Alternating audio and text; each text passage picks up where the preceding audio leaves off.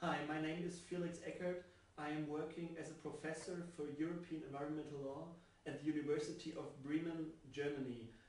This is a very short introduction into the contribution on distributive justice, competitiveness and national and global climate protection by Antonia von Hövell and me, which can be found in written form on the conference homepage climate2008.org. The contribution offers a basic structure for a future transnational climate policy regime beyond the Kyoto Protocol, but also demonstrates the possibilities for a strongly extended European pioneering role secured by complementary border adjustments. In addition, the two most discussed obstacles to an effective climate policy are examined national and global distributive justice on the one hand and competitiveness on the other hand. Moreover, the contribution gives a normative justification for the global formula one human, one emission right and outlines possible enforcing instruments as a demanding, effective and fair global climate protection regime after 2012. National and European climate protection policies um, are increasingly facing a major obstacle. How can climate policy be advanced without detriment to social distributive justice and how can this social climate policy be reconciled with competitiveness on a global free trade market, especially in case European climate policy became really demanding one day. The fundamental issue of competitiveness is the following. In a free world market, nations compete for companies to establish their business on its territory.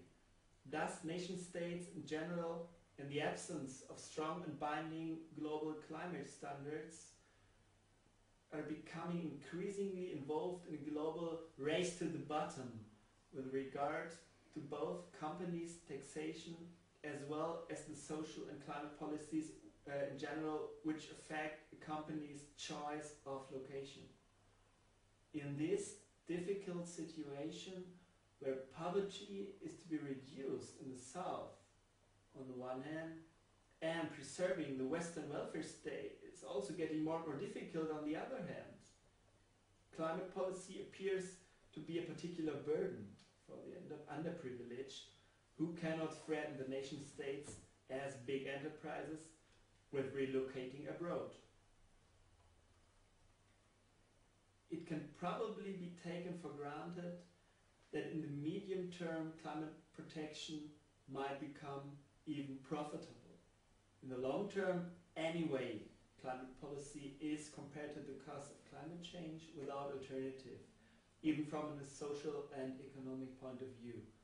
However, since 1990, worldwide greenhouse gases emissions have increased by 40% or even more, while developing countries were not committed to reducing their emissions so far at all, Western nations will fall short of their Kyoto targets to reduce emissions by 5% by 2012, which in itself is not that much. However, in order to avoid a global catastrophe, especially the OECD countries' emissions will have to be reduced by some 90 or maybe even 100% by 2050.